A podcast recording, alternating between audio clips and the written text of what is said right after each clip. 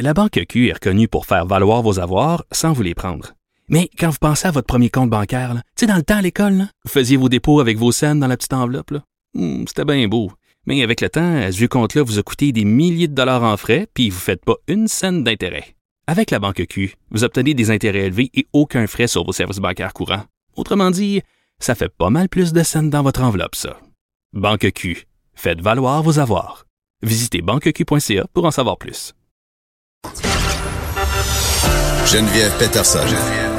Vanessa Destinée. Elle manie aussi bien le stylo que le micro. De 9 à 10, les effrontés. On est avec Jean-Philippe Dion. Bonjour. Euh, bonjour, qui va rouvrir son chalet ce Ouais. dimanche. Ton fameux chalet où tu reçois euh, de la vedette québécoise euh, qui vient de se confier. Mais avant qu'on parle, qu'on se fasse des confidences, toi et moi. J'ai peur, j'ai vraiment peur, moi. Pourquoi j'ai dit oui? Tu sais que le titre de l'émission, c'est les effrontés. Oui, hein? ben c'est ça. On dirait qu'en arrivant puis en m'assoyant tantôt, j'ai fait comme ah ouais, c'est ça. Ben le non, titre. ça va bien aller. Ouais, ça va bien parfait. aller. Allonge-toi sur euh, le divan. Ok, puis on va te poser des questions. Je suis prêt. Mais en fait, j'étais impressionnée de te recevoir, euh. Jean-Philippe. Non, mais parce que tu fais plein de choses. Tu sais, euh, on t'a connu un peu comme chroniqueur culturel, Ouais. euh, mais j'ai, tu t'es producteur, Ouais. t'es animateur, tu t'es un peu le Grégory Richard de la télé. pour vrai, pour moi. Fait que j'étais contente de, de t'avoir, puis j'avais envie d'emblée de commencer euh, parce que tu donnes dans la vedette, tu donnes Ouais. dans le, le, le, le culturel, puis j'ai l'impression, en tout cas, je dévoile un petit peu un petit préjugé qu'on a euh, Oui. collectivement que la chronique culturelle, Ouais. c'est un peu moins sérieux, c'est moins valorisé. On a l'impression que c'est un peu superficiel et futile. Ben, c'est un peu vrai. En fait, dans, je trouve que malheureusement, la chronique culturelle actuelle, malheureusement, on n'y fait pas assez de place dans nos médias. Sais, moi, je, je regrette que dans certaines stations de radio importantes, il y ait plus de chroniqueurs culturels, qu'on donne la chronique culturelle à d'autres personnes juste pour essayer de, de merger un poste puis que ça coûte un peu moins cher. Je trouve ça épouvantable ce qu'on entend parfois en ce moment comme chronique culturelle. Puis moi, à, à l'époque où j'ai fait Salut Bonjour, on dirait que c'était une transition parce que avant moi, plusieurs années avant moi, il y avait eu Penelope McQuaid à Salut Bonjour qui était extraordinaire, qui avait le droit de sortir, d'aller au théâtre, de voir plein de sortes de spectacles, qui pouvait parler de n'importe quel sujet. Alors que moi, je trouve que quand je suis arrivé, c'était une transition. J'avais encore le droit, tu sais, je me souviens, j'ai couvert du théâtre, j'ai couvert des choses, je trouvais ça bien le fun. Puis aujourd'hui, des fois, je trouve que quand on entend la chronique culturelle à certains endroits, c'est un peu triste la place qu'on lui accorde, alors que pour moi, c'est hyper important parce que c'est une façon d'ouvrir justement les esprits, d'envoyer des gens lire des livres, la déesse des mouches à feu, de de- d'aller voir du théâtre, tu sais, c'est La déesse super des mouches à feu. Oui, exactement, exactement. Mais, mais, voilà, mais ouais. Mm. chroniqueur culturel, c'est un métier, puis je suis contente que tu dises ça parce que j'ai l'impression qu'on glisse tranquillement dans une espèce de pipolisation, puis qu'on n'a plus le droit non plus de critiquer. C'est-à-dire de, j'ai l'impression que c'est un espèce de festival de la plug. Tu sais que on- le Québec est trop petit pour dire, ben moi j'ai vu ça puis j'ai pas aimé ça. Mais tu vois, moi je suis pas un chroniqueur culturel. Tu sais, je me définis pas comme ça. Il y en a d'excellents chroniqueurs puis qui ont fait ça durant des très encore très une longues place périodes. pour la critique? Ben oui, encore une place pour la critique, mais c'est pas mon travail. Tu sais, moi, moi, tu vois, quand on a créé Accès illimité, qui était l'émission juste avant moi, en fait, je me rappelle que à TVA, la France Lausière, la grande patronne, m'avait dit, on veut revenir avec une émission culturelle un peu à la Star System, parce que ça avait bien fonctionné à l'époque avec Herbie Moreau, qui a eu des co-animatrices, puis moi, ça me tentait pas de couvrir des tapis rouges. J'avais pas envie de courir après des vedettes sur des tapis rouges pour essayer d'avoir des confidences. C'est pas dans ma personnalité. Je suis pas un gars, moi, qui aime ça, là, courir après du monde puis avoir des entrevues de 15 secondes. C'est- pas ça qui me fait vibrer dans la vie. Le facteur international de la chose. Ça ne... Puis c'est ça qui est fou, c'est que j'ai l'é- l'étiquette, moi, du gars, là, tapis rouge culturel. un peu, pour vrai, je Ouais, tombe mais- un peu en bas de ma chaise. Ouais, mais c'est pas moi, pantoute, pantoute, je suis pantoute. contente d'entendre ça. Ouais, pour vrai. Ben en même temps, c'est correct. Moi, je trouve qu'on en a besoin. Herbie là, c'est le meilleur pour faire des tapis rouges au, au Québec là. Tu sais, il va il va réussir à avoir des confidences, il va courir après les vedettes, il va défoncer des portes. Je pense qu'il aimer su- ça pour Oui, avoir cet accès-là. C'est ça, mais dans Accès limité, on faisait quand même des entrevues, des reportages qui duraient 20 minutes. Hein?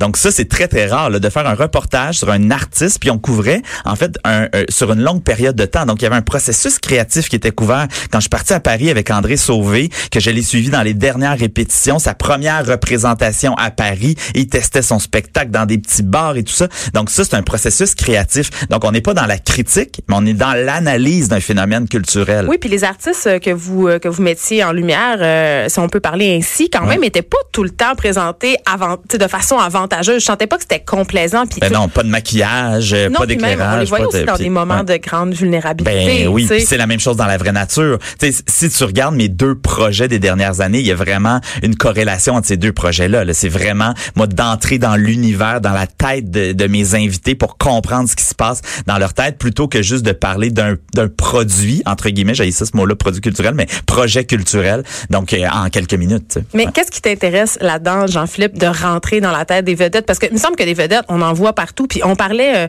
du SPAC, on a beaucoup parlé du SPAC, puis on a beaucoup ouais. critiqué le fait que euh, des vedettes, justement, aient pris la parole et signé ça. Puis en même temps, euh, force est d'admettre que s'il n'y avait pas eu une vedette qui avait endossé ça, on n'en aurait pas parlé. Exactement. Au Québec, j'ai Ouais. l'impression que les vedettes, c'est notre royauté. Ben oui, un peu, effectivement. Puis c'est correct. En même temps, on a le droit de se rattacher à des modèles. Mais tu sais, moi, j'ai des modèles qui sont dans le milieu artistique, dans le monde des affaires, puis dans la vraie nature. Je reçois, euh, j'ai reçu Alexandre Taillefer, j'ai reçu euh, Madame Cora Tsouflidou, tu sais, que, qui a lancé une chaîne de restaurants, de juste déjeuner. Marimé, là. Non, exactement. Puis c'est ça que j'aime ça aussi par rapport à Accès Limité, avoir le droit d'inviter des gens qui sont pas justement des vedettes du monde culturel, tu sais, pour entendre d'autres histoires, pour parler à d'autres types de Oui, personnes. tu as eu Véronique Yvon, euh, où tu vas la voir, entre autres. Oui, exactement. Pauline On parle- Marois.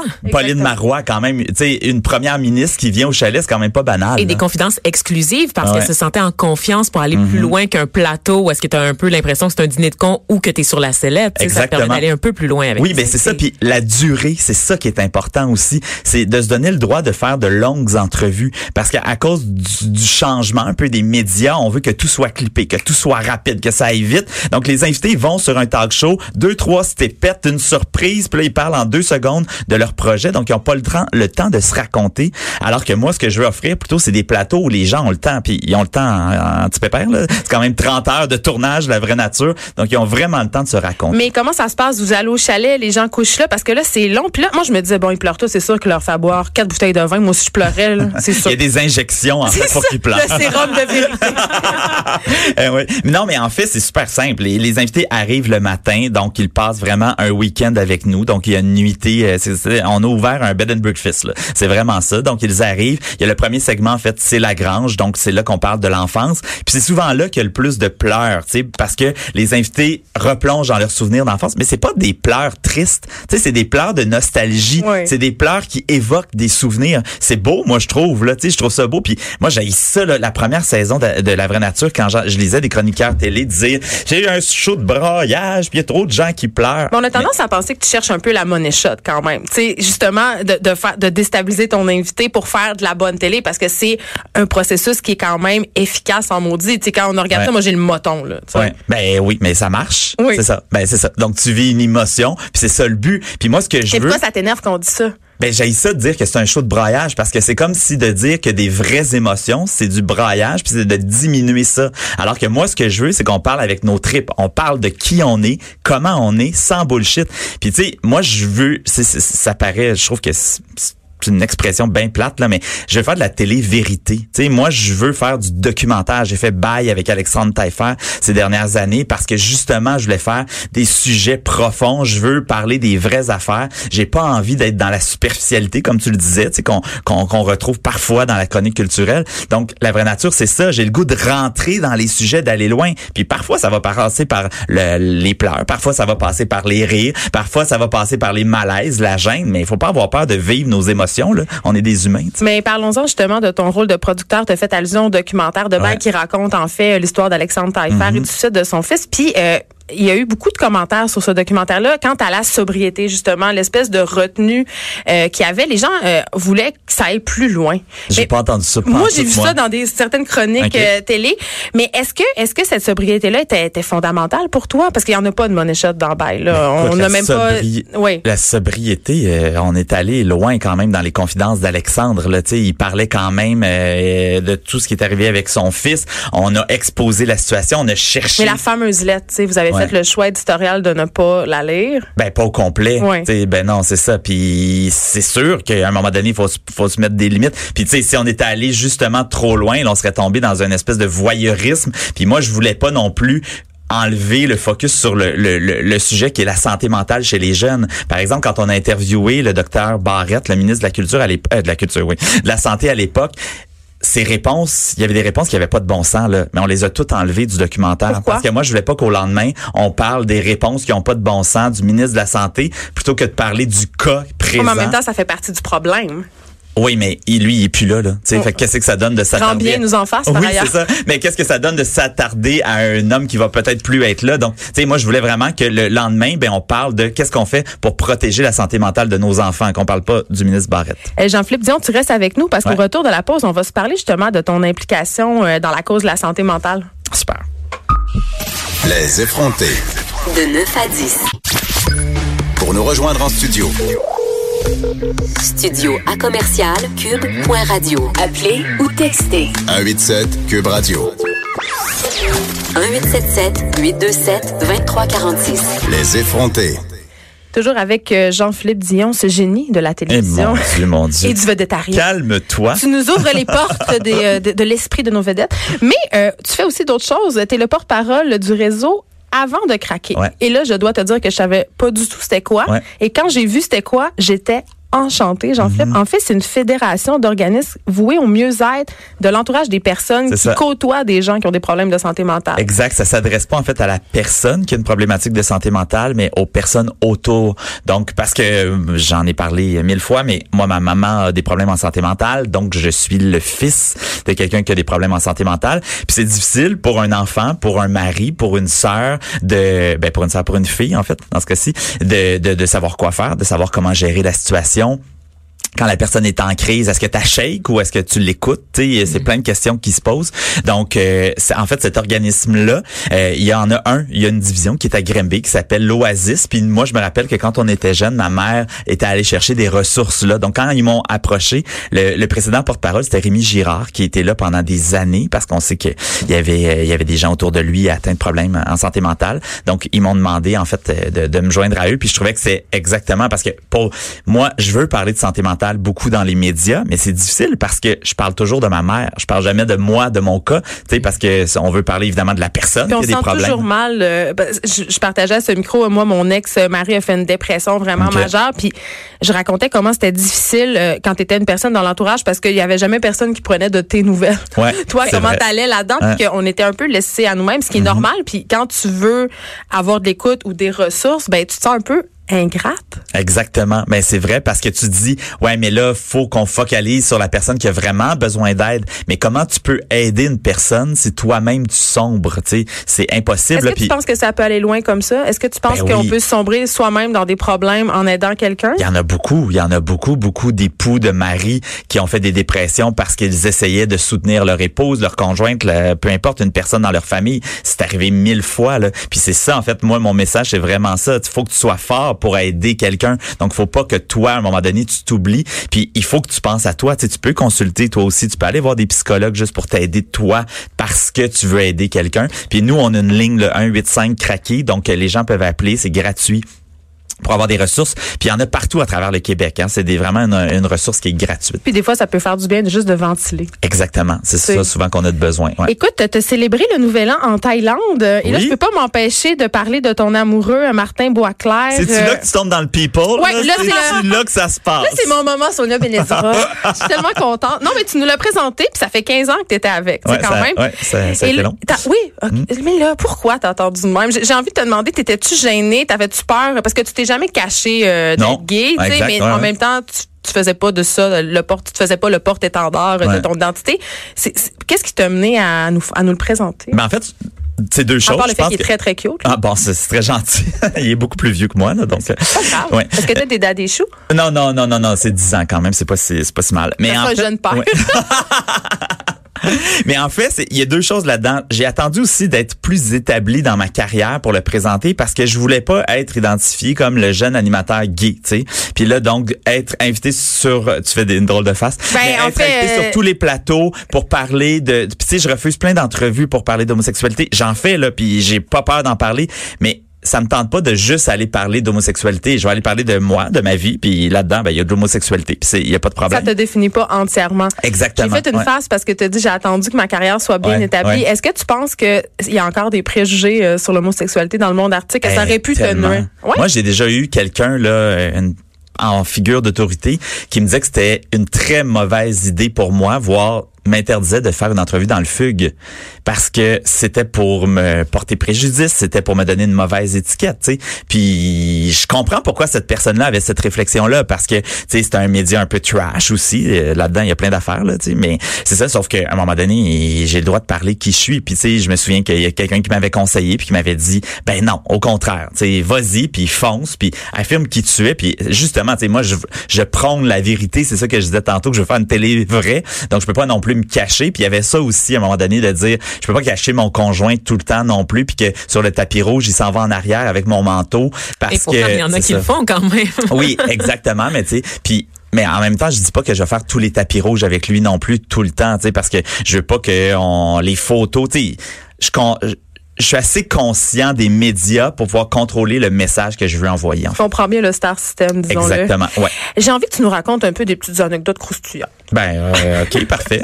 à propos de quoi? Mais à propos de tout, là, raconte-nous Ok. des, des moments un peu awkward ou des, des tournages qui ont été un peu euh, sketch ou, ou même euh, des beaux moments, euh, des choses qu'on sait pas, là, des petits pas de Ben, à propos de quoi, pauvre toi? Mais là, à euh, propos de, je sais pas, moi, ton chalet, euh, ta chalet, vie, bon. euh, t'as été avec Julie Snyder longtemps. Je Ouais. pense que tu dois avoir quand même quelques anecdotes épiques. Euh, Ça a été un peu ta mentor, d'ailleurs. Oui, ben j'ai appris à faire de la télé vraiment avec Julie au départ. C'est- vraiment elle qui m'a appris euh, ce, ce métier-là. Stéphane Laporte aussi beaucoup. C'est c'est vraiment avec eux que je- que j'ai commencé puis que je leur dois le, le début de ma carrière. Mais c'est sûr qu'au cours des dernières années, j'avais envie aussi de voler de mes propres ailes. Puis tu sais, je pense que justement, tu sais, quand t'es allé à l'école de la vie, de la télé, ben après ça, à un moment donné, t'es capable, t'as ton bagage, t'es capable de voler. Puis je suis très heureux actuellement dans ma carrière parce que j'ai plus les coups des franges aussi, puis je suis capable de faire les projets que je veux.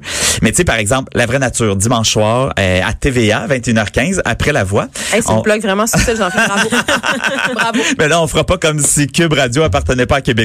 J'apprends beaucoup oui. de toi. Je pense que tu vas être comme un mentor pour moi. Parfait, tu viendras. je vais La t'enseigner. propriété de Québécois. Ah ouais. Ben oui, j'ai entendu Je ça. savais pas ça, je m'en vais. Bye. Mais en fait, Pour tu vas... ça que Pierre Carl, il vient. C'est ça. En français, s'il vous plaît. J'adore ça. Merci. Ça, c'est vrai, mon Pierre Carl. Il a raison. Mais en fait, c'est ça. Donc, dans l'émission Dimanche soir, par exemple, tu sais, nous, à la vraie nature, on arrête de tourner à un moment donné, là, tu sais, euh, vers 22 heures à peu près, on finit le souper. Puis là, on décide, en fait, de, de prendre un verre de vin puis de jaser ensemble. Mais il y a des soirées quand même qui dégénèrent, tu sais. Il y a Oh. des soirées, des fois, mais c'est pas trash, là, on s'entend, là, mais où on prend un verre de vin puis euh, ça se met à jaser. Corneille est arrivé avec du whisky puis, tu sais, on, on se fait ça. aussi. Oui. Il a dû chanter Oui. la la la la. C'est-tu lui qui chante ça? non, Corneille, Moi, je suis pas bonne. Ouais, C'est lui, je suis bonne. Ben oui, c'est Ah oui, lui mais qui chante la, la, la, la, oui, c'est ça. Hey, Oui. Est-ce que tu remets en question mes talents de chanteur? Oui, je Ok, le confirme. Donc, Corneille avait amené du whisky, mais ça, c'est pas très Ouais. croustillant. Non, c'est ça, mais que, bon, Dieu, des histoires croustillantes. C'est quoi ta Euh, pire entrevue de ta vie, mettons? Ma pire entrevue, euh, papa, papa, papa, papa, protège papa. le merta du milieu Papa, québécois. papa, Alex Nevsky. Non, mais j'ai souvent raconté en fait que euh, Louis José, quand on a lancé Accès illimité, on partait ça avec Louis José Hood, ok? Ok. Puis le concept, on se rappelle de cette émission-là, c'était d'aller chez les artistes, tu sais, on allait chez eux, on débarquait chez eux, on rentrait dans les maisons, on allait partout, tu Ils doivent tellement faire le ménage avant, là. C'est Hey, Moi, il faudrait que je fume de ma maison.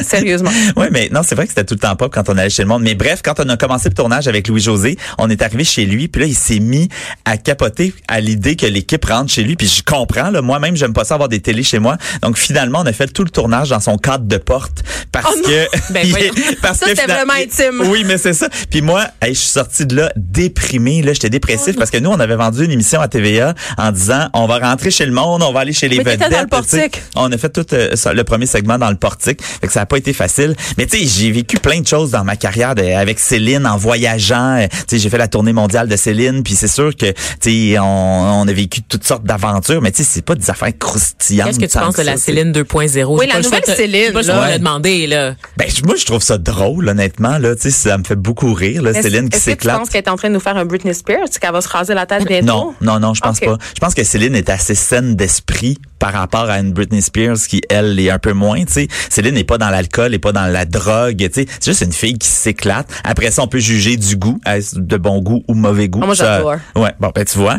Mais, mais c'est ça, mais c'est juste une femme qui s'éclate puis qui a envie de faire ce qu'il veut, qui a de l'argent, puis tu sais. Mais ça en- nous dérange. On veut pas que Céline ait une personnalité. Ouais, je suis d'accord. C'est vrai. Après lui avoir ouais. reproché toute sa carrière d'être là, on lui c'est reproche ça. d'être comme plus grande que nature. raison, ouais. Mais ouais. nos vedettes, on veut pas qu'il y ait des personnalités. Je pense entre autres aux animatrices. Si je pense à Véronique Cloutier Ouais. Ou Pénélope McQuaid, qui sont Ouais. des animatrices assez consensuelles. tu sais. Ouais. Quand ils font des sorties où on voit justement des prises de position, où ils, ils osent avoir justement une personnalité, le public le reçoit assez mal en général. C'est pas très bien perçu. tu sais. Ouais, mais je pense que aussi ça dépend de la façon que c'est fait. Tu sais, c'est sûr que si on le fait sur un ton accusateur, c'est sûr que si on le fait en haussant le ton, ça passera jamais bien. Tu sais, moi je pense qu'il y a une façon une façon d'envie aussi de passer nos messages, puis que ce soit fait de façon douce. Puis je dis pas que, que Pénélope passe pas ses messages de la bonne façon là, mais tu sais, je pense qu'il y a une façon de tout dire d'envie. Au même titre qu'il y a une façon, on peut poser toutes les questions. Tu sais, tu aimes ça poser des questions euh, plus mordantes, puis moi aussi j'aime ça poser des questions. Puis souvent les gens me disent ouais, mais tu sais, t'as pas peur de poser des questions, d'aller dans des zones aussi privées? Hey, si l'invité veut pas répondre, il répond pas. Vraiment. il change de sujet. Puis moi j'ai aucun problème avec ça. Là. Tu sais, c'est une entrevue, ça se fait à deux. Là. Tu sais, si si l'invité sent qu'il a pas la confiance, en fait, il, il est pas aimé même par son intervieweur, ben ça ça donnera pas une bonne entrevue. Tu sais. T'as été recherchiste. T'as Ouais. tout fait, là. T'as- Bon. C'est quoi Hey, ta moi, là, ça fait 15 ans la semaine prochaine que j'ai commencé en télé. J'ai commencé sur Star Academy 2004. J'étais archiviste dans le l'espèce de solarium de Monsieur Pelado. Puis, donc... Ça je- revient toujours à lui. Hein. oui. Non, mais ça, c'était le père, là. C'était Monsieur Oh, Pelado. mon Dieu, Ben oui, dans le monsieur, là. Oui, oui, monsieur, monsieur. Donc, et moi, mon, mon travail, c'était de retranscrire les conversations des candidats de Star Academy. Donc, j'avais des écouteurs. Puis, pendant 12 heures par jour, je... tu Est-ce que tu voulais table- faire une crise de panique? Ça devait être tellement long puis plate. eh non, mais je me dis, oh mon Dieu, ça va être ça, ma carrière en télé? C'était long, long, long, long, long, long, long.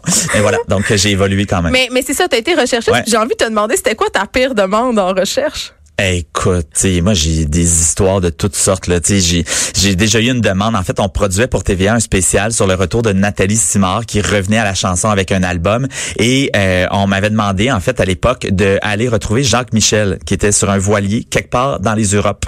Ben. Et, ouais. Donc Julie Snyder me demande ça. Le gros spécial à TVA, ils veulent Jacques Michel parce qu'il y a une chanson de Jacques Michel. Jacques Michel, c'est aussi euh, le village de Nathalie. Bon, tout ça. Fait que là, ils me demandent de retrouver Jacques Michel qui est dans sur un voilier. Faut que je le retrouve. Fait qu'ils me disent, ben parfait, tu prends ton un billet d'avion, tu t'en vas en Grèce, puis tu nous appelles, puis le jour où t'as Jacques Michel, on envoie une équipe. Je suis parti en Grèce l'après-midi même. Ben voyons. Je suis allé chez nous, j'ai fait ma valise, j'étais à l'aéroport, je suis parti en Grèce et là, qu'est-ce que tu fais? Euh, C'est quand même l'aventure, là. Ouais, fait que j'étais en contact avec le fils. Là, il m'a dit, il est peut-être dans un petit village qui s'appelle Katakolo, à trois heures d'Athènes. Je suis parti dans, dans ce village-là. Puis là, je me promenais sur les quais, puis je criais Jacques Michel. Impossible. Jacques Michel. Ben oui, qu'est-ce Ben que tu veux? que je fasse pour retrouver le bateau, moi Puis à un moment donné, sa femme a fait. Allô? Jamais. Et c'était la femme de Jacques Michel. Fait que pendant deux jours, parce que là, ça a été long avant que l'équipe du Québec arrive avec Nathalie pour le tournage. J'ai bu de l'ouzo sur le bateau de Jacques Michel sur, en Grèce au gros soleil pendant deux jours en attendant que- qu'il arrive. Mais tu sais, c'est des histoires comme ça. Écoute, euh, que t'as. ah, anecdote, ouais. écoute. Écoute, Jean-Philippe, tu devrais écrire un livre avec toutes ces anecdotes, mais en attendant, on va écouter euh, La vraie nature qui Ouais. reprend sa case horaire sur les ondes de TVA, hein, à 21h15. Et c'est quand c'est dimanche, Il y a? Jacques Michel qui est là. Mon Je Dieu, sais. votre réalisateur est incroyable. Il manque juste l'alcool. Une culture Il extraordinaire. écoute l'émission pendant qu'on la fait, c'est Ouais. incroyable. Incroyable. Merci.